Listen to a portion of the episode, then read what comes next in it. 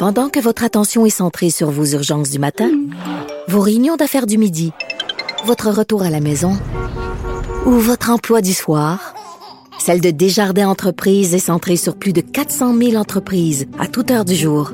Grâce à notre connaissance des secteurs d'activité et à notre accompagnement spécialisé, nous aidons les entrepreneurs à relever chaque défi pour qu'ils puissent rester centrés sur ce qui compte, le développement de leur entreprise.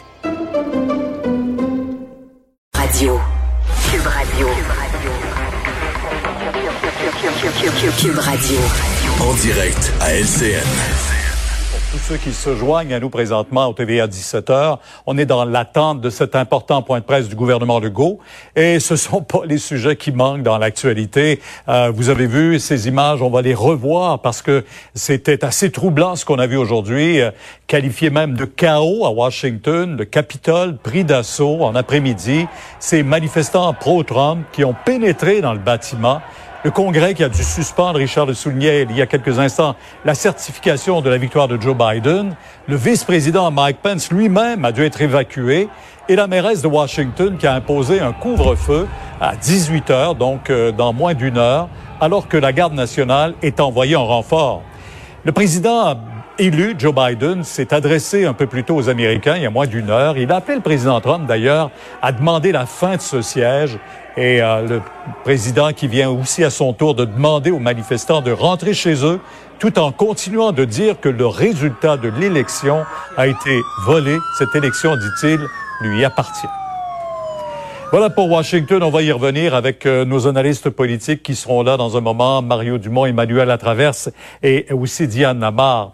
Mais chez nous, avec la pandémie qui est hors contrôle au Québec, on s'attend à ce que le premier ministre annonce un durcissement des mesures, impose même un couvre-feu pour casser cette deuxième vague. Vous voyez ces chiffres aujourd'hui, la COVID-19 qui montre aucun signe d'essoufflement. Et depuis hier, le Québec a enregistré 2641 nouvelles infections, 47 décès supplémentaires, 6221 doses de vaccins qui ont été administrées en 24 heures. Ça porte le nombre total des personnes vaccinées à 38 984. le fédéral est intraitable. Hein. Il souhaite qu'on les, les administre rapidement, tous ces vaccins. Maintenant, Emmanuel, Mario qui sont avec nous, de même que Diane Lamar, en attendant ce point de presse. Je veux euh, d'abord bonsoir tous les trois. Bonsoir. Bonsoir. Euh, Emmanuel, je veux vous entendre sur ce qui se passe aux États-Unis parce que c'est véritablement quelque chose aujourd'hui là à laquelle plusieurs s'attendaient, mais de toute évidence, les forces de l'ordre aux États-Unis n'étaient pas prêtes. Non, plusieurs se demandent comment ça se fait que le, que le Capitole n'était pas mieux protégé euh, compte tenu de la, la, menace, du risque qui planait. Parce que, Pierre, on en a parlé euh, souvent depuis euh, les lendemains de l'élection, à entendre M. Trump refuser de, de concéder la défaite, refuser de s'engager à une transition pacifique du pouvoir, essayer de convaincre ses militants qu'on leur a volé l'élection. La question, c'est jusqu'où est-ce que ça va aller tout ça? Ben, on le, on voit aujourd'hui les conséquences tragiques de ça. La foule qui a pris d'assaut le Capitole. Pourquoi? Parce qu'elle a tout fait pratique, il a été invité de le faire par le président américain. Et alors que cet été, ça prenait pas de temps pour que l'armée, la garde nationale soient dans les rues quand il y avait des manifestants sur Black Lives Matter, par exemple. Mais là, euh, le déploiement policier adéquat a été très, très lent autour du Capitole qui, tout le monde pensait, devait être mieux protégé. Mario, cette euh, expression euh, lancée par Donald Trump au cours du deuxième débat, ou le premier, je me souviens pas trop, mais stand back, stand by. ça m'est revenu quand j'ai vu ces images aujourd'hui. Avec raison. Avec raison. Euh, on, le craignait que le président, qui nie les résultats d'élection, qui dans son discours, parce que faut pas quand même se laisser impressionner, il a fait sur Twitter un ou deux appels au calme, ce sont de faux appels au calme. Il encourageait les manifestants à continuer en leur disant l'élection a été volée, etc. Donc en répétant ces, mensonges, en répétant ce qui de plus en plus est son un peu son espèce de délire narcissique, comme lui l'homme si fort ne peut pas perdre. Alors, peu importe ce que le nombre de votes comptés donne, lui il fait une négation de ça mais réussit à convaincre des gens que c'est c'est pas la réalité, mais c'est sa réalité et c'est la réalité qu'il impose. Puis comme on a foi en lui, comme on a foi en Donald Trump, on le suit, même si les faits sont pas là, même si 60 jugements de tribunaux sont allés en sens contraire, euh, on dit non, Trump a raison contre tous, contre les votes comptés, contre les systèmes électoraux des États, contre les juges, incluant des juges républicains qu'il a lui-même nommés. Ils ont tous tort. Seul euh, le, le, seul Trump a raison. Alors, ce qui s'est passé aujourd'hui, malheureusement, c'est préparé de longue date. C'est-à-dire que Donald Trump a, a craqué la machine, là, donné, euh, de, de l'huile sur le feu continuellement jusqu'à arriver à... C'est une scène épouvantable. On a déjà vu ça dans des pays du tiers-monde, mais tu sais, une émeute, des émeutiers qui s'attaquent au Parlement. Ça se passe aux États-Unis. Ah, incroyable, ça incroyable. Se passe aux États-Unis. Diane, je vais aller à Diane pour lui laisser un, peu de, de, parole aussi avant le point de presse de M. Legault. Diane, quand même, c'est la démocratie qui est entachée. Comment les États-Unis, euh, qui se défendent d'être partout dans le monde, euh, les grands défenseurs de la, de, de la démocratie, pourront le faire encore? Oui, c'est un jour euh, très triste c'est très marquant pour, euh, pour les États-Unis, pour la démocratie. Euh, moi, le bilan que je fais, c'est qu'actuellement, je ne suis pas sûre que M. Trump n'est pas satisfait de sa journée, malheureusement. Euh, donc, il a, il a encore deux semaines avant l'entrée en fonction de M. Mhm. Biden.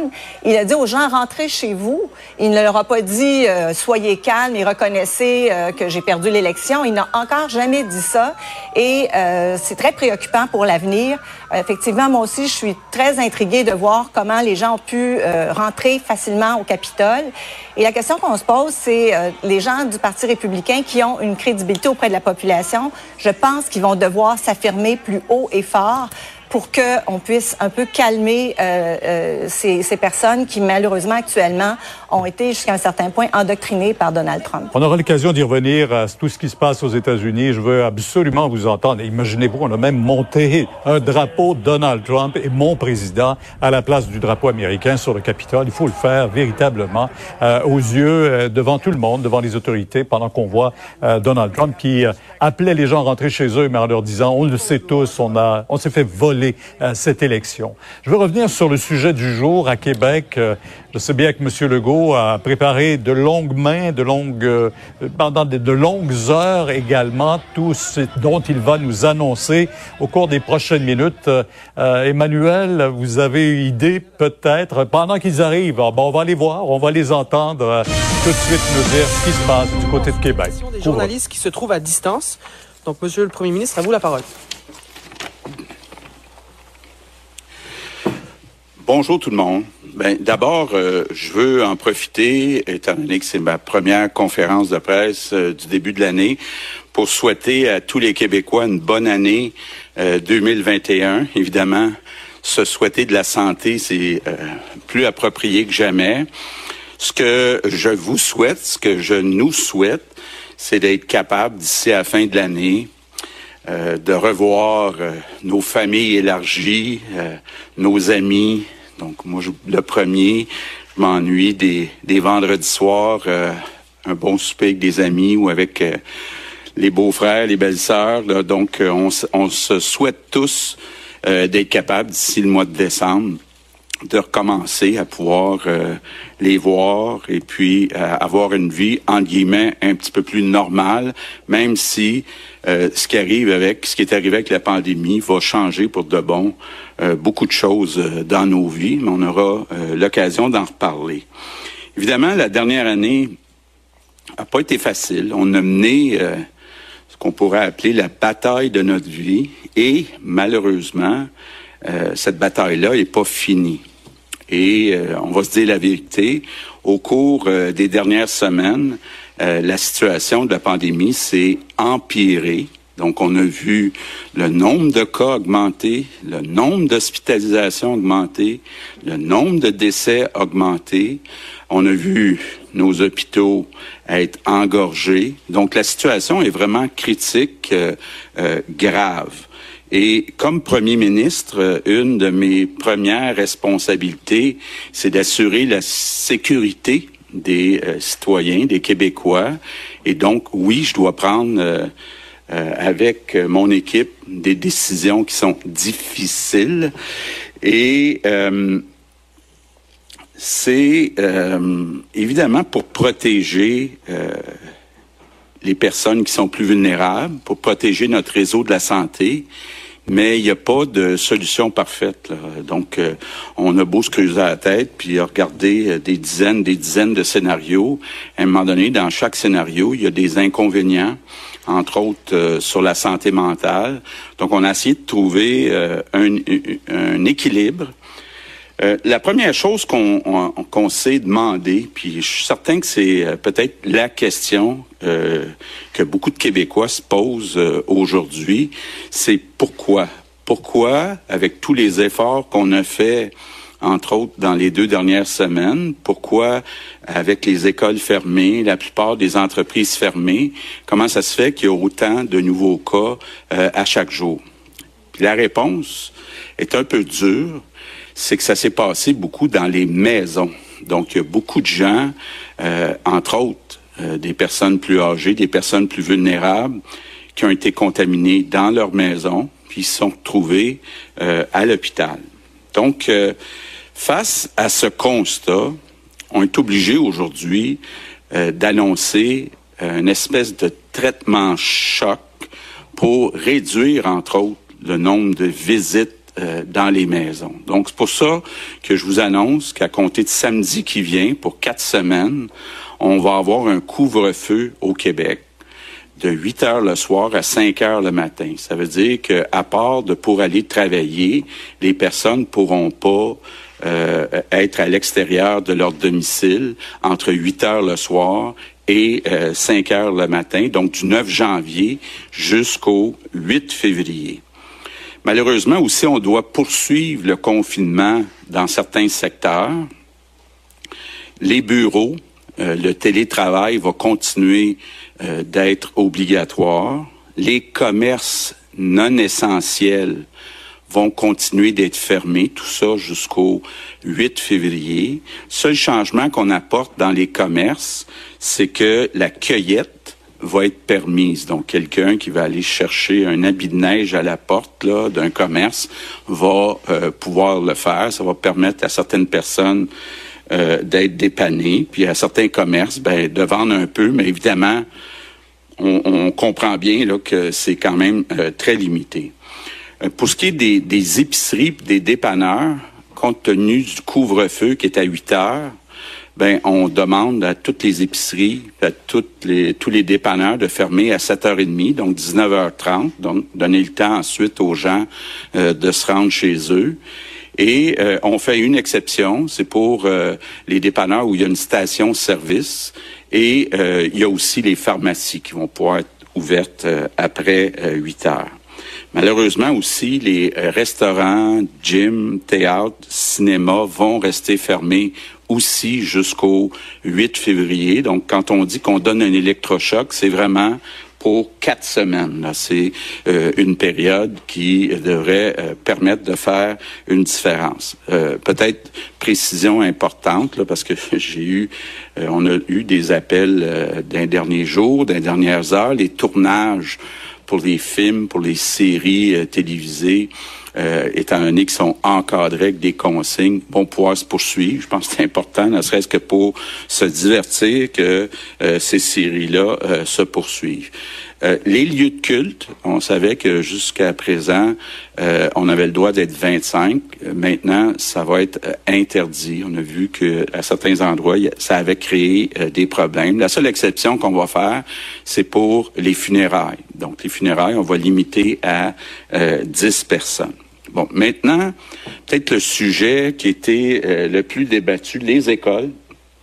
Évidemment, c'est très euh, déchirant quand on parle euh, des écoles. Et puis, encore là, on va se dire la vérité. Oui, on regarde dans les derniers mois, il y a eu des éclosions dans certaines classes. C'est peut-être 2-3% des classes seulement, mais il y a des éclosions.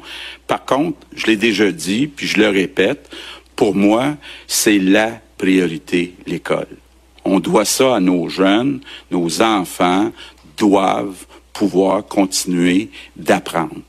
Donc, on a, s'est entendu avec euh, la santé publique que, comme prévu, les écoles primaires vont rouvrir lundi prochain, le 11 janvier, donc comme prévu. Ce changement qu'on a fait, euh, puis ça vient aider du côté euh, des, des, potentiels problèmes qu'amènent les aérosols. On va euh, demander aux enfants de porter un masque ou un couvre-visage, je devrais dire, dans les corridors, puis les élèves de cinquième et sixième année de porter un couvre-visage en classe. Bon, Évidemment, il va y avoir toute la question de l'aération, des prises de CO2. Euh, il y aura un point de presse demain euh, du ministre de l'Éducation pour euh, vous en dire plus long. Pour les écoles secondaires, étant donné que c'est possible de bien faire de l'enseignement en ligne, ce qui est beaucoup plus difficile au primaire, on a convenu euh, de euh, faire une semaine de plus d'enseignement en ligne. Donc, les cours dans les écoles secondaires vont reprendre le 18 euh, janvier. Mais là, on va fournir, le gouvernement va fournir deux masques de procédure, exactement comme celui que j'ai actuellement, par jour à chaque élève puis chaque enseignant, donc dans toutes les écoles secondaires au Québec. Et donc, tous les élèves du secondaire devront porter un masque de euh, procédure. On en a assez, on est capable d'en euh, fournir à tout le monde. Encore là, je le répète, euh, Jean-François Roberge va faire un point de presse vendredi. Je sais pas si je suis dit jeudi, mais c'est vendredi. donc après-demain. Et puis, euh, on, on, a beaucoup travaillé dans les derniers jours, dans les dernières semaines, sur trois sujets. D'abord, le tutorat pour euh, les enfants qui ont des difficultés, puis euh, évidemment, ces enfants-là, en ayant manqué du temps de présence en classe, ont peut-être encore plus besoin d'aide qu'à l'habitude. il y a un deuxième sujet qui touche à toute la réorganisation scolaire, entre autres la pondération des examens, le contenu pédagogique. Donc, ça, c'est la deuxième section. Puis la troisième section, ce sont des mesures euh, d'aide que Jean-François va annoncer pour euh, les enfants qui ont des euh, problèmes de santé mentale. On le sait, le fait que les enfants ont été plus isolés, puis bon, vivent une vie qui est assez spéciale depuis dix mois. Il y aura donc des mesures qui vont être ajoutées. L'autre mesure aussi qui touche indirectement à nos élèves, toute la question des bibliothèques municipales. Bon, d'abord, c'est important, c'est pas tout le monde qui le savait, là. Déjà, c'est permis d'aller à la bibliothèque municipale emprunter des livres. Par contre, c'était pas possible d'aller étudier à la bibliothèque. Là, on va permettre, tout en, euh, euh, en respectant euh, les distanciations, d'aller étudier euh, dans les bibliothèques municipales. Euh, l'objectif, entre autres, qui est visé, c'est de permettre aux enfants qui n'ont pas à la maison Internet haute vitesse d'y avoir accès dans les bibliothèques municipales. D'avoir aussi, dans certains cas, une place tranquille pour étudier, pour lire. Concernant les activités euh, extérieures, ça aussi, on a beaucoup discuté. C'est un équilibre qui est fragile entre la santé physique et la santé mentale. Donc, on a choisi de euh, laisser euh, possible, donc c'est permis, toutes les activités individuelles. Donc, euh, on veut pas, euh, par exemple, des leçons de ski, ça sera pas possible, mais faire du ski alpin, euh, prendre une marche, euh, faire du ski de fond, aller patiner, sans que ça soit des équipes organisées, ça va être possible d'être fait. Donc, mais ça va être ça, on doit rester à l'intérieur de la bulle de notre maison. Peut-être un mot sur la santé mentale. Euh, très conscient, je viens d'en parler, que les mesures ont un impact négatif euh, sur la santé euh, mentale. D'ailleurs, c'est pour ça, entre autres, qu'on veut garder des activités à l'extérieur. Mais je veux juste vous dire, le ministre Lionel Carman a travaillé très fort depuis le début de la pandémie. On a ajouté plus de 300 employés et les listes d'attente diminuent. Donc, n'hésitez pas à demander des services. Là, tout le monde, je parle pas juste des jeunes qui ont euh, des difficultés de santé mentale. Donc, maintenant, je vais vous parler euh, des personnes de 65 ans et plus. Bon, moi j'ai 63 ans, donc euh, bientôt euh, je vais me sentir visé. Puis je veux pas stigmatiser les personnes de 65 ans et plus, mais vous allez le voir tantôt, Christian a un tableau entre autres qui est très parlant. Vous avez sûrement déjà entendu parler de la règle du 20-80. ben, elle s'applique euh, dans notre cas ici. Euh, les personnes de 65 ans et plus représentent 20% de la population au Québec, mais représentent 80% des personnes qui sont hospitalisées à cause de la COVID. Donc, c'est factuel.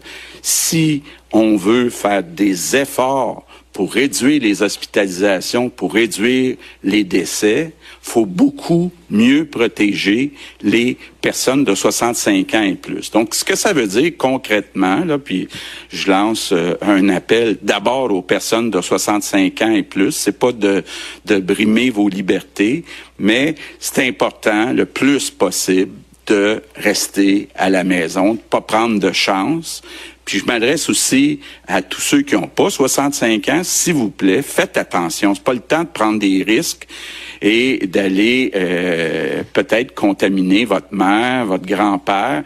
C'est euh, euh, facile, on l'a vu là, on a 2500 et plus nouveaux cas par jour, donc le virus se transmet très facilement. C'est beaucoup transmis dans les maisons. Donc, soyez hyper prudents. Euh, euh, donc, euh, on, on, doit faire un effort spécial pour les quatre prochaines semaines auprès des personnes là qui ont 65 ans et plus. Puis, entre autres, je veux le préciser, je comprends que dans certains cas, pour des raisons pratiques, les grands-parents ça va leur arriver de garder un enfant, garder un petit enfant, c'est pas une bonne idée. C'est pas une bonne idée parce que les euh, enfants, bon, oui, ont beaucoup moins de risques d'avoir des conséquences graves, mais peuvent transmettre le virus à leur grand-mère, à leur euh, grand-père. Donc, c'est pas une bonne idée euh, de faire garder les enfants par des personnes de 65 ans et plus. Donc, ce que ce que je, ce qu'on demande finalement aux Québécois, c'est de dire, à part le travail, à part d'aller à l'école, à part d'aller se nourrir, faut rester à la maison. On peut aller prendre une marche, là, puis c'est possible de le faire avant 8 heures. Là, quand j'entends des gens dire Ah ben je pourrais plus prendre ma marche, là, écoutez, si vous voulez travailler un petit peu plus tard, vous travaillerez après 8 heures, mais à la maison. Mais euh, je pense que c'est possible, c'est souhaitable d'aller prendre une marche. Mais c'est important dans les euh, quatre prochaines semaines de donner un effort. Euh, on parle vraiment de sauver des vies et de sauver euh, euh, notre système de santé. Peut-être un mot euh, sur les policiers. Bon. D'abord, je vais être très clair. bon, Geneviève Guilbeault va faire un point de presse demain pour expliquer en pratique ce qu'elle demande au corps policier. Mais ce qu'on demande aux policiers, c'est de faire respecter les consignes. Donc, ça veut dire que les personnes, par exemple, qui euh, serait à l'extérieur de la maison le soir, après 8 heures, sans raison, pourrait euh, euh, avoir une amende entre 1000 et 6000 dollars. Puis on a demandé aux policiers parce que je pense que si on veut que les Québécois respectent les consignes, faut envoyer un message clair que les autres Québécois, que les voisins, que euh, les autres ailleurs dans les autres régions, ben font la même chose. Eux autres aussi respectent les consignes. S'ils le font pas, ben il y a des conséquences. Puis je vais en profiter euh, pour remercier les policiers. Les policiers là, sont vraiment des alliés importants dans la lutte contre le virus. Puis depuis dix mois, sont au front jour après jour, font un travail qui est pas facile, mais on a besoin de les appuyer. En tout cas, moi, j'ai besoin des euh, policiers, puis le Québec a besoin des policiers pour être capable de réussir ce traitement choc dans les quatre euh, prochaines euh, semaines. Peut-être un mot, tantôt, Christian va ajouter sur les vaccins, mais je veux quand même faire une mise au point. Là. Contrairement à ce que dit Justin Trudeau, tous les vaccins qu'on reçoit à chaque semaine sont utilisés à chaque semaine. quand Justin Trudeau nous dit on va envoyer aux provinces 1,2 million de doses d'ici la fin janvier, ça c'est pour toutes les provinces. Ça veut dire 233 000 doses pour le Québec d'ici la fin janvier. Nous, on est capable d'utiliser ça dans une semaine. On est capable d'en faire 250 000 dans une semaine. Donc, il euh, n'y a pas de problème. Là, on pourrait vacciner quatre fois plus de personnes que ce qu'on fait actuellement, mais on n'a pas assez de doses. Donc, je veux passer un message euh, très clair à Justin Trudeau, au lieu de faire la leçon aux provinces sur les normes dans les CHSLD puis sur les vaccins, ben, qui s'occupe d'abord de nous approvisionner plus rapidement en vaccins, puis qui s'occupe aussi de mieux contrôler le suivi auprès des voyageurs qui reviennent au Canada. Donc, je conclue en vous disant que le prochain mois va être euh, critique on est comme dans une course contre la montre.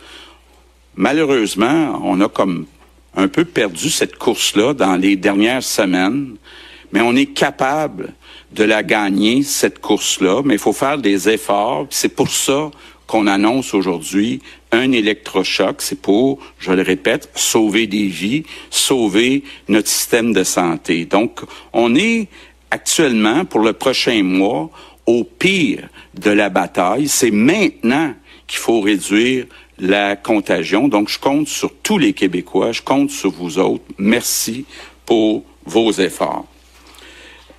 Good evening, everyone. Au cours des dernières semaines, la pandémie s'est détériorée au cours à, travers le monde, incluant ici au Québec. La situation dans nos hôpitaux est critique. Euh, maintenant, en anglais, euh, ces mesures qu'il vient d'annoncer, euh, électrochoc, a-t-il dit.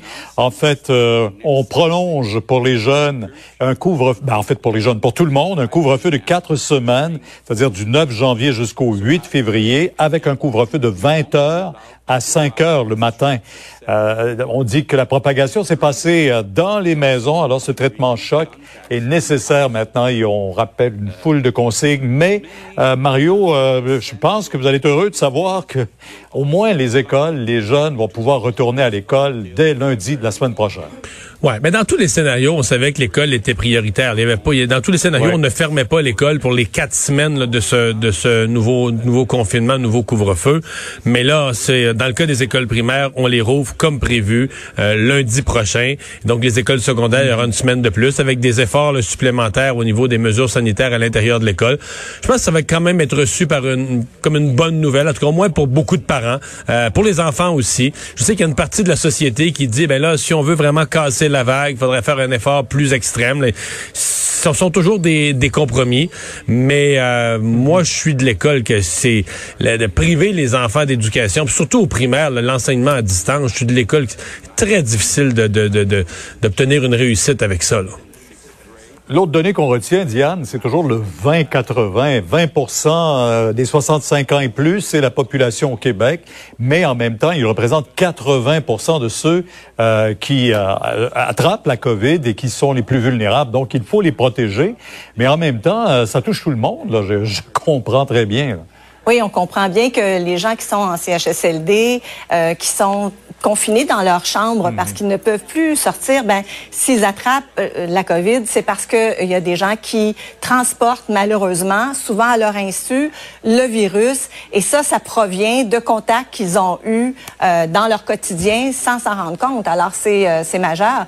Une autre euh, information intéressante aussi, le premier ministre cette fois-ci a clairement dit qu'il reconnaissait les aérosols. Mhm. Docteur Arruda en avait parlé, mais là on a une, une affirmation du premier ministre. Donc, il faudra qu'il y ait des mesures en, adéquation avec ça. D'ailleurs, c'est pourquoi on va porter le masque maintenant et dorénavant dans les écoles primaires, les écoles secondaires, dans les corridors et pour les 5 6e années du primaire, ils devront le porter en classe également. C'est ce que vient d'annoncer euh, le premier ministre Legault. Euh, mais Emmanuel, quand même, euh, évidemment, il y a...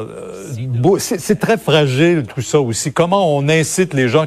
Quelle sorte de discours ferme ou de consentement auront les Québécois à l'endroit de cette euh, demande du premier ministre de confinement? Oui, c'est ça, parce que dans les faits, il n'y a pas beaucoup qui change, on s'entend là. Euh, c'est sûr que bon, le couvre-feu le soir, je vais vous ça arrêter parce que c'est c'est le ministre de la santé maintenant qui apporte des précisions sur le vaccin. Semaine au niveau de la vaccination, euh, on a préparé un, un, tableau qui est disponible euh, sur notre site web que j'aimerais vous, vous résumer ici. Euh, je ne sais pas si à la télévision c'est capable de, êtes capable de le voir, mais je vais essayer de, révéler les, les quatre grandes composantes. La première, j'aimerais réitérer le, le, le, point que le premier ministre a fait. Euh, toutes les doses que l'on va recevoir vont être euh, vaccinées dans les jours qui vont suivre parce qu'on est capable de faire, puis je le répète, là, une expérience qu'on a de l'influenza, on est capable de vacciner en ce moment avec l'équipe 250 000 personnes par semaine. Alors, ils peuvent en envoyer des doses au fédéral, on est capable de les prendre. Bon, maintenant, j'ai résumé le tableau ici en quatre composantes. La première, c'est pour être capable que les gens comprennent bien les, les catégories de personnes que l'on veut vacciner au cours des prochains mois, qui sont en ligne finalement avec ce que euh, le cycle, rappelez-vous la commission de diminution, euh, d'immunisation, pardon, mais aussi les recommandations de la santé publique qui met l'emphase justement sur euh, les CHSLD et les différentes personnes que l'on veut vacciner. Je pense que vous les connaissez bien. Le deuxième, c'est d'être capable de dire maintenant l'effort que l'on demande, l'effort que l'on demande aujourd'hui pour le prochain mois, où est-ce que ça va nous mettre dans un mois? Alors, j'irai tout de suite en vous montrant que si vous prenez le fait qu'on aurait vacciné la totalité euh, des, personnes en CHSLD, qui sont nos plus vulnérables, une bonne portion euh, des, gens euh, qui sont dans le réseau de la santé, plus une portion très importante des RPA, des, des, des résidences pour personnes âgées, je m'excuse. Ça veut dire qu'au 8 février, on aurait déjà vacciné 250 000 personnes.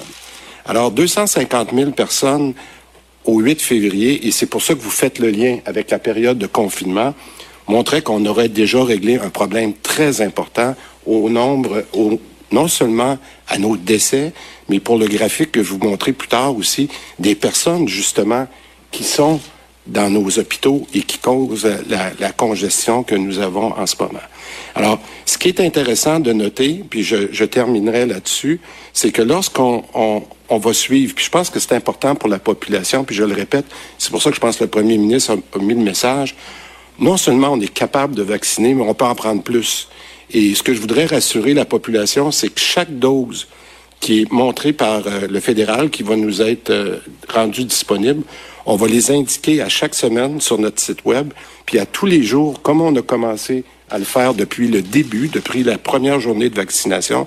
Et je le répète, on va mettre à jour le chiffre que vous voyez ici, là, qui, en date d'hier soir, à la vaccination qui a pris fin à la fin de la journée, on avait déjà 38 000 personnes qui étaient vaccinées. Et ça, c'est par rapport au premier vaccin que nous avons reçu. Alors, les gens vont être capables de voir le lien et l'efficacité de vaccination que l'on a. Dernier commentaire sur ça, sans aller trop dans le détail, euh, j'aimerais rappeler que hier seulement, on a fait plus de 6 000 vaccins. 6 000 vaccins, si on met ça sur un mois, on est proche déjà du 200 000 vaccins dans un mois, puis on n'a pas atteint encore notre vitesse de croisière. Alors c'est pour ça, je le répète, on est capable de vacciner, on est capable d'avoir des vaccins. Et je termine là-dessus. Merci, Christian. Merci. Nous allons maintenant passer à la période des questions. Vu le nombre élevé de journalistes, on va prendre une question, une sous-question par journaliste. Je donnerai la parole aux journalistes qui se sont inscrits virtuellement et qui lèveront la main sur leur application. Et je vous prierai, s'il vous plaît, de bien vouloir indiquer à qui votre question s'adresse. On va d'abord débuter avec Alain Laforêt de TVA Nouvelle. Bonjour, Monsieur le Premier ministre. Est-ce que vous m'entendez? Oui, très bien, Monsieur Laforêt. Bon, la mesure ultime, Monsieur le Premier ministre, c'est euh, le couvre-feu. Euh, il est très clair qu'on se pose la question aujourd'hui, est-ce que vous, vous agissez de la sorte parce que vous sentez que le réseau de la santé va arriver d'ici peut-être un mois ou deux à faire des choix, à savoir qui on traite et qui on ne traite pas de la COVID? Ben, on veut justement éviter d'avoir ces choix-là à faire. Je voyais des articles hier où on disait Los Angeles, là, donc c'est quand même pas une petite ville, où on est à faire ce genre de choix-là. Pour l'instant, on prévoit pas être obligé de faire des choix entre les patients, mais on prend les mesures justement pour pas se rendre là. En sous-question? Les personnes seules, M. Legault, il y a beaucoup d'inquiétudes. Euh, il y a des gens qui se demandent aujourd'hui est-ce qu'ils seront seuls pour le prochain mois? On pouvait également euh, permettre de rencontrer des amis à l'extérieur. Et là, il semble, dans vos consignes, que c'est terminé, il faut rester en famille. Plus question de se réunir pour faire des activités avec des amis à l'extérieur. Qu'en est-il? OK. Bon. D'abord, les personnes seules peuvent toujours recevoir une personne seule, mais je leur demande d'être hyper prudents, donc masque et rester à deux mètres. Maintenant, à l'extérieur, c'était pas possible et c'est toujours pas possible d'être pendant un bon bout de temps là euh, en compagnie de quelqu'un qui est pas dans sa bulle familiale, donc qui habite pas la même maison. Donc ça, il n'y a pas de changement vraiment de ce côté-là. Merci. On va passer à Sébastien Beauvais de Radio Canada.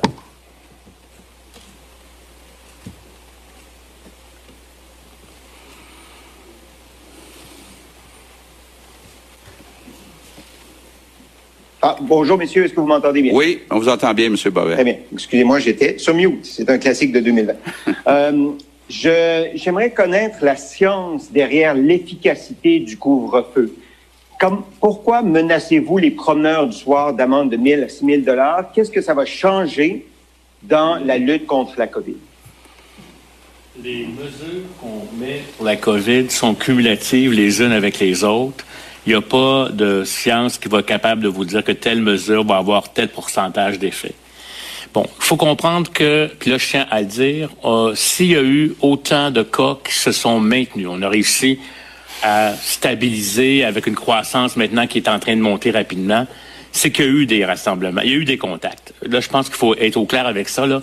Puis là, notre objectif n'est pas de critiquer, de pénaliser ou etc. D'ailleurs, j'en parlerai tantôt pour la question des gens qui ont des symptômes qui doivent se présenter.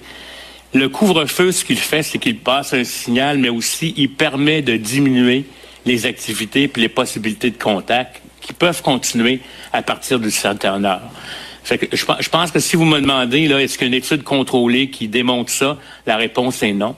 Mais à un moment donné, il faut être capable de faire des mesures qui, ensemble, vont diminuer la probabilité de rassemblement ou de contact. Les gens, pendant le temps des fêtes, ont probablement pas fait de gros parties, mais tout le monde s'est donné des rassemblements avec des petites familles, le beau-frère, l'autre jour, un autre, un autre. Et cette somme-là entraîne énormément d'effets. un petit nombre va entraîner beaucoup de cas. Et à cause de la transmission communautaire qui est partout actuellement, c'est encore plus significatif. J'aimerais quand même profiter de, de fait que je parle pour vous dire une chose. Les gens ont diminué la distanciation, portent le masque de moins en moins bien, se lavent de moins en moins les mains. Il faut recommencer ça comme on l'a fait au printemps de façon intensive. Si vous avez des symptômes, actuellement, il n'y a pas de grippe au Québec. Si vous avez des symptômes qui s'apparentent à la grippe, c'est probablement du COVID-19 on vous demande de vous isoler rapidement, d'aller passer un test, parce que là, on sent que les gens ne viennent plus passer un test, et d'attendre les résultats de santé publique. Si les gens de santé publique vous appellent pour vous demander si vous avez eu des contacts, il y a des gens actuellement qui ne veulent pas le dire parce qu'on peur qu'on les déclare à la sécurité publique qui vont payer une amende. On n'est pas là pour vous chicaner ni pour vous embêter. On est là pour baisser le cycle de transmission. Donc, c'est un devoir actuellement de prendre la distanciation, de porter le masque, de faire l'hygiène, de respecter toutes les consignes et de collaborer avec la santé publique pour qu'on puisse casser le cycle de transmission. C'est une question de vie, de mort, de maintien de soins. On ne veut pas arriver à ce que des gens meurent par infarctus parce qu'ils ont été, euh, n'ont pas été accédés à l'urgence ou quoi que ce soit là. Je vous en prie, c'est très sérieux. Et heureusement, le vaccin est là pour nous aider, comme disait le ministre. On voit cette fois-ci de l'espoir par rapport à ça. On va protéger nos aînés, on va protéger nos travailleurs de la santé, mais de grâce, faites votre effort. Ma sous-question s'adresse au premier ministre. Monsieur Legault, c'est un enjeu périphérique, mais qui frappe quand même les esprits. Au moment où vous demandez aux Québécois de rentrer chez eux, où vous leur demandez de faire des sacrifices, au moment où il y en a qui se demandent comment ils vont faire pour payer leurs factures, vous autorisez les multimillionnaires du Canadien de Montréal à encaisser leurs chèques et pratiquer leur sport et à continuer leur vie comme si de rien n'était. Comment est-ce que vous expliquez ce qui peut apparaître comme une incohérence? Bon. Ben, D'abord, euh, je parlais aussi des tournages de séries à la télévision. Je pense qu'il y a beaucoup de Québécois qui ont hâte de revoir euh, les matchs de hockey à la télévision. Euh, selon la cédule qui a été déposée par la Ligue nationale, les matchs commencent de 13 janvier, le Canadien commence contre les Maple Leafs à Toronto, mais il n'y a pas de match à Montréal avant le 27 janvier. Les gens du Canadien de Montréal ont eu des longues discussions avec la santé publique. Il y a des consignes très sévères qui ont été mises en place. Donc, il n'y aura pas de spectateurs. Les gens vont se faire tester à tous les jours, vont être obligés euh, d'être euh, chez eux, pourront pas visiter d'autres personnes, etc., etc. Donc, moi, je pense que les Québécois souhaitent avoir des émissions de télévision, souhaitent avoir des matchs de hockey. C'est fait d'une façon complètement sécuritaire. Puis bon, ils ont les moyens pour être capables de se payer cette sécurité-là. On va passer à Geneviève Lajoie du Journal de Montréal. Bonjour, m'entendez-vous? Oui, très bien. Bonjour, Monsieur Legault. Euh, écoutez, je ne vous ai pas entendu sur deux secteurs très importants, c'est-à-dire la construction et le secteur manufacturier. Euh, deux secteurs où euh, les éclosions ont été euh, très... Il y a eu beaucoup d'éclosions dans les derniers mois. Donc, je veux savoir qu'est-ce qui se passe avec ces deux secteurs névralgiques. OK. Ce qu'on fait avec le manufacturier puis la construction, bon, d'abord, il faut comprendre que au printemps, le Québec est à peu près le seul endroit au monde qui a fermé ces deux secteurs-là. Euh, ni en Ontario, ni dans les autres pays, c'était fermé. Ça, c'est la première chose. Deuxième chose, il y a beaucoup de produits qui sont essentiels dans le manufacturier. Donc, ils fabriquent des produits qu'on consomme qui sont essentiels. Donc, ce qu'on demande aux compagnies dans le secteur manufacturier, dans le secteur de la construction, c'est de reporter la production de tout ce qui n'est pas essentiel et euh, par contre, ils peuvent continuer à opérer pour euh, produire ce qui est essentiel. D'accord, merci. Euh, pour ce qui est maintenant des, des, mesures pour les écoles, on vous a entendu dire que c'est toujours votre priorité. Donc finalement, euh, le, le, retour en classe des écoliers du primaire donc n'est pas repoussé, mais il y aura des mesures sanitaires supplémentaires, le port du masque notamment en classe pour les 5 et 6e années, euh, et même pour le secondaire aussi, il y a des mesures additionnelles pour les élèves je veux savoir si ces mesures-là, c'est jusqu'au 8 février ou elles s'étendront jusqu'à la fin de l'année, ou en tout cas pour une période plus longue.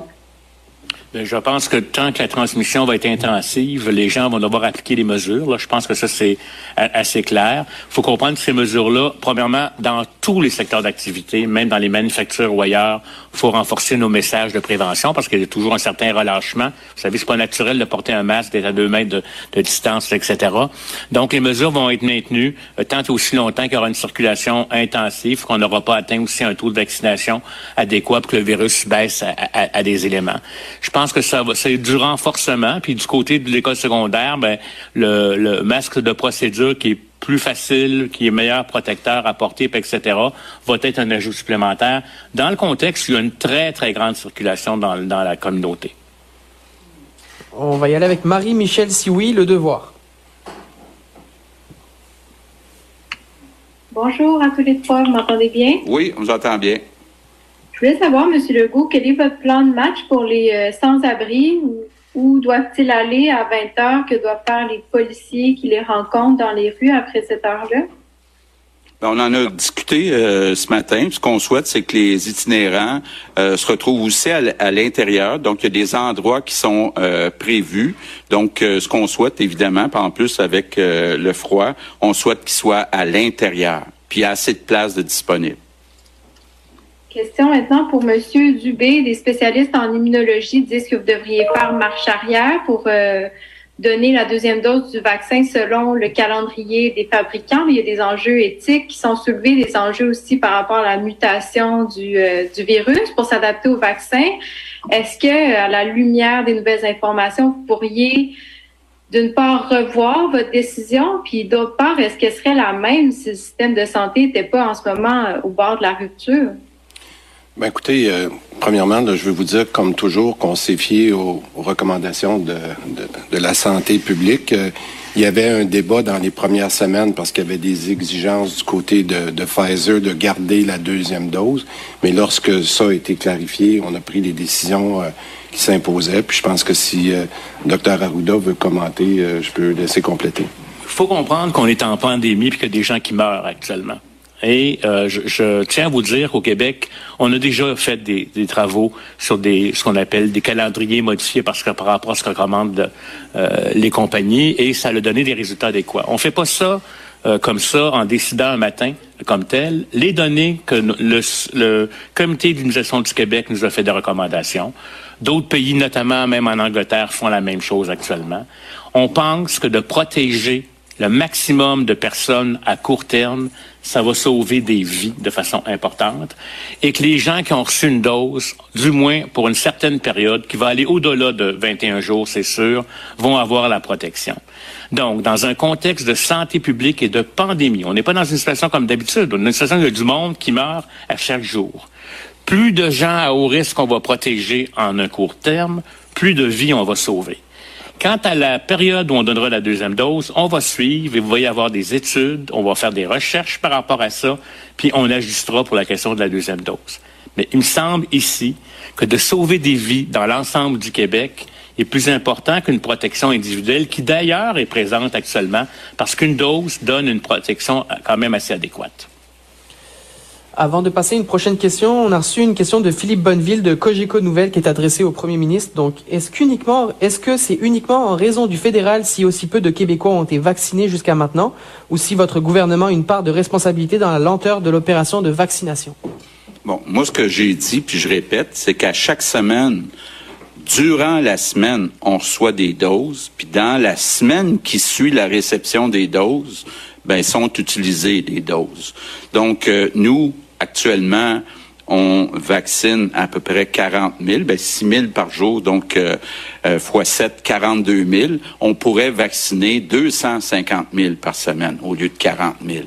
Donc, on souhaite en recevoir plus, puis actuellement, ben on trouve que c'est insuffisant d'en recevoir seulement 233 000 d'ici la fin du mois de janvier.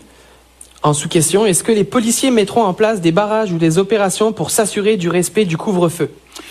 Déjà, les policiers ont beaucoup de choses à, surveiller, beaucoup de consignes à surveiller.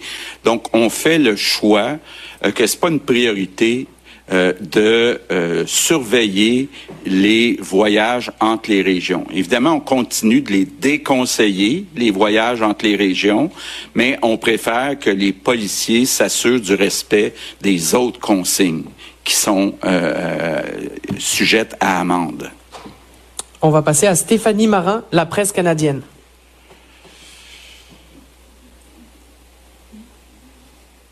Bonjour, messieurs. Est-ce que vous m'entendez? Oui, très bien. Fantastique. Alors, monsieur, euh, monsieur le Premier ministre, ma première question, si j'ai bien compris, le couvre-feu va être imposé dans l'ensemble du Québec.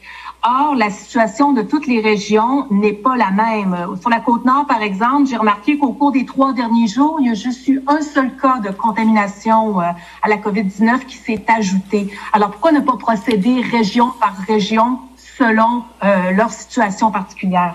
Bon, la, la, seule région qui va être exclue, c'est le nord du Québec. Quand on regarde les différentes régions actuellement, puis qu'on regarde les, les capacités hospitalières, on considère qu'il y a du risque actuellement dans toutes les régions. Donc, on ne considère pas qu'il devrait y avoir des mesures différentes, sauf pour le nord du Québec. D'accord? Puis ma seconde question, euh, c'est en lien avec euh, le couvre-feu toujours. Il n'y a pas juste les employés d'épicerie puis de dépanneurs. Il y a toutes sortes de travailleurs au Québec qui terminent bien après 20 heures, des employés du réseau de la santé, le transport en commun, etc.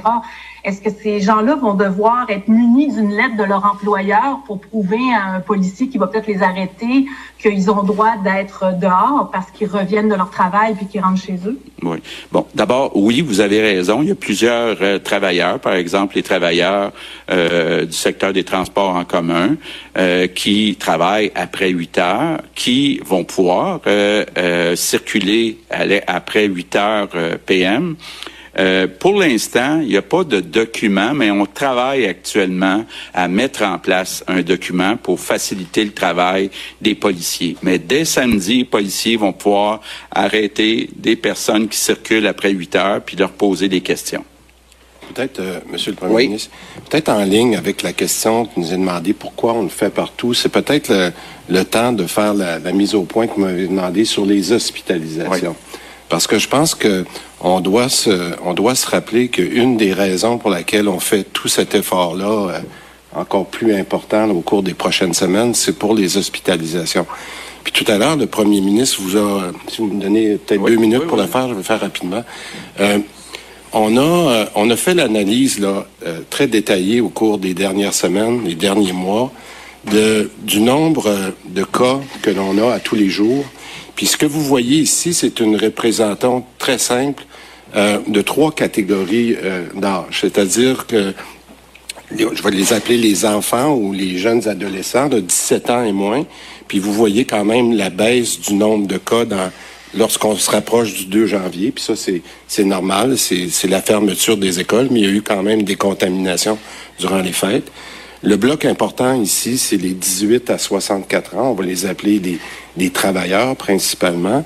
Et ici, vous avez les personnes de, de 65 ans et plus dans les trois catégories qu'on on dit souvent le 65 à 74, 74 et plus, et 85 ans et plus.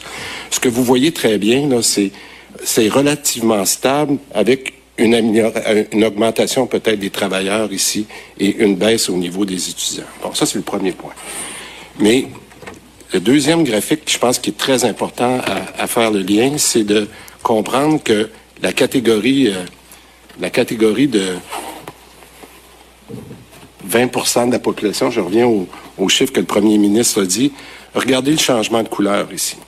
Donc, je vous ai dit tantôt les les 65 ans et plus, qui représentaient euh, à peu près 20% des personnes qui sont contaminées, représentent environ 80% des personnes qui sont à l'hôpital.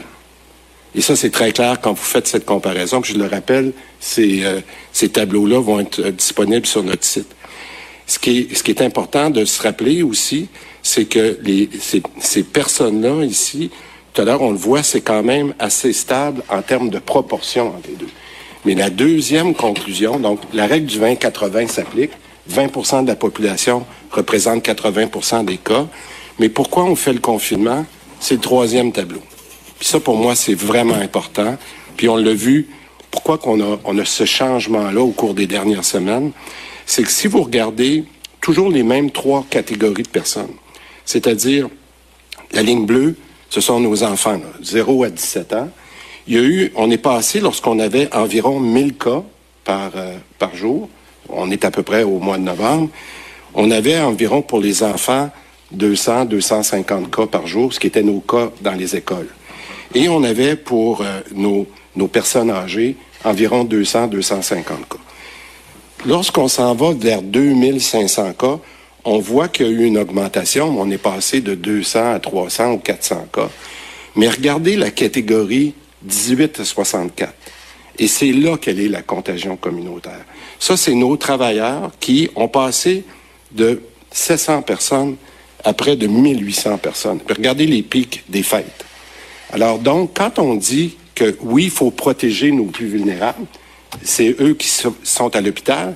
Mais en même temps, ici, cette catégorie-là de personnes, pour toutes sortes de raisons, soit au travail, soit par les visites, soit par le gardiennage, c'est eux qui font la, contagion entre les deux groupes.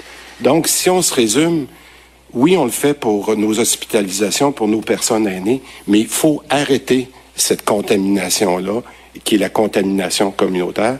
Puis je le répète, ces graphiques-là, on va les suivre de très, très près dans les prochaines semaines parce que c'est ça qu'on devrait voir baisser si on veut être capable de réduire l'impact sur nos hospitalisations. Je voulais juste faire cette précision. On va passer à Henri Ouellet-Vézina du journal La Presse.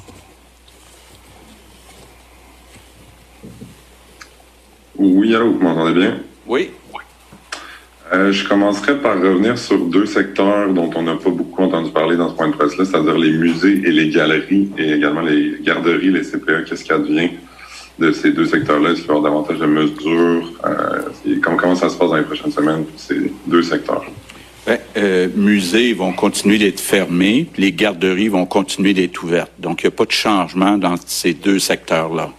Alors, le premier ministre euh, qui précise maintenant répond à quelques questions concernant euh, l'application des mesures qu'il vient d'annoncer. Renforcement électrochoc, a-t-il dit, euh, pour faire face à cette vague qui ne cesse pas, au contraire même. Donc, quatre semaines supplémentaires de confinement jusqu'au 8 février prochain, donc du 9 janvier au 8 février, avec un couvre-feu de 20 heures à 5 heures tous les jours. Pourquoi a-t-il dit? Parce que on constate effectivement qu'il y a eu une transmission euh, communautaire, beaucoup dans les maisons. Ça s'est passé dans les maisons. Et il faut donc agir maintenant. Gym, resto, théâtre euh, euh, resteront fermés. Il y a quelques exceptions cependant pour, par exemple, les, les épiceries, bien sûr, les pharmacies, les stations-service où il y a des panneurs également demeureront ouvertes, mais prévoient une fermeture à 19h30 en principe dans les épiceries et, la, et les dépanneurs pour permettre aux gens de retourner à la maison pour respecter le couvre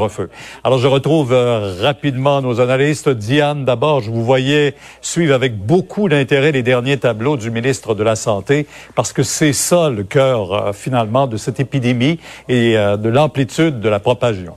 Oui, je crois que c'est ça aussi qu'on veut avoir dans ces points de presse. On veut avoir des explications que tout le monde peut saisir et qui montrent que, dans le fond, les 18-64 ans ont actuellement un taux de propagation, un taux d'infection et un taux de propagation très, très significatif. Et c'est ça qu'on doit contrôler. Et malheureusement, la façon la plus efficace d'y arriver, ben, c'est de faire ce reconfinement plus massif et mhm. ce couvre-feu euh, définitivement. J'ai beaucoup aimé aussi, c'est vrai que ce qui fait défaut euh, actuellement, c'est l'accès à un nombre significatif de vaccins. Ça va les prendre de façon urgente. Il va falloir qu'on réponde à cette demande-là.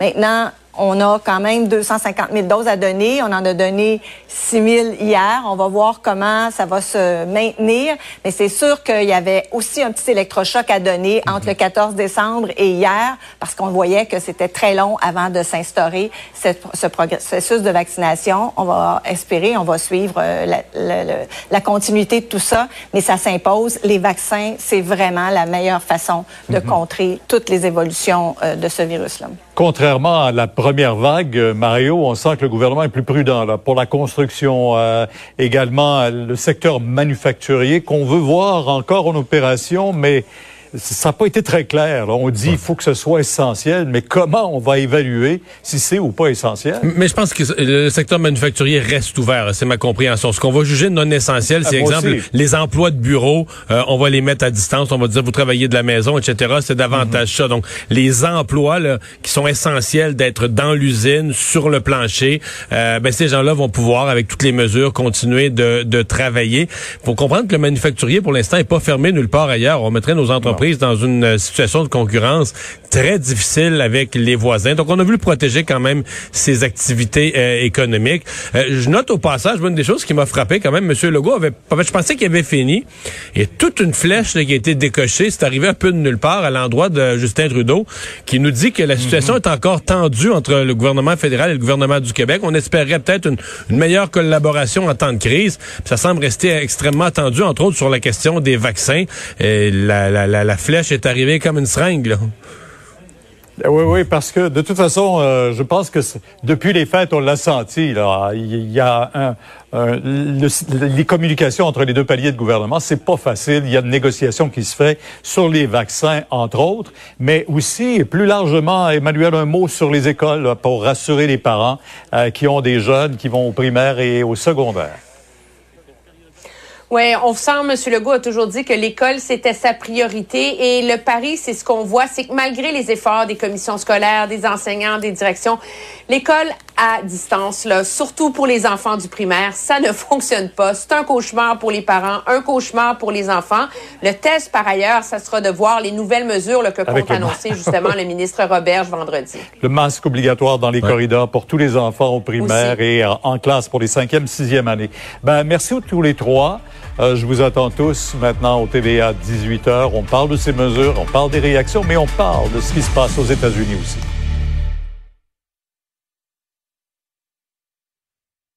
Alors, ben, merci d'avoir euh, été là. On est un peu plus tard que d'habitude. Sophie Durocher est là néanmoins. Euh, dans un instant, dans notre cas, c'est rendez-vous demain, 15h30.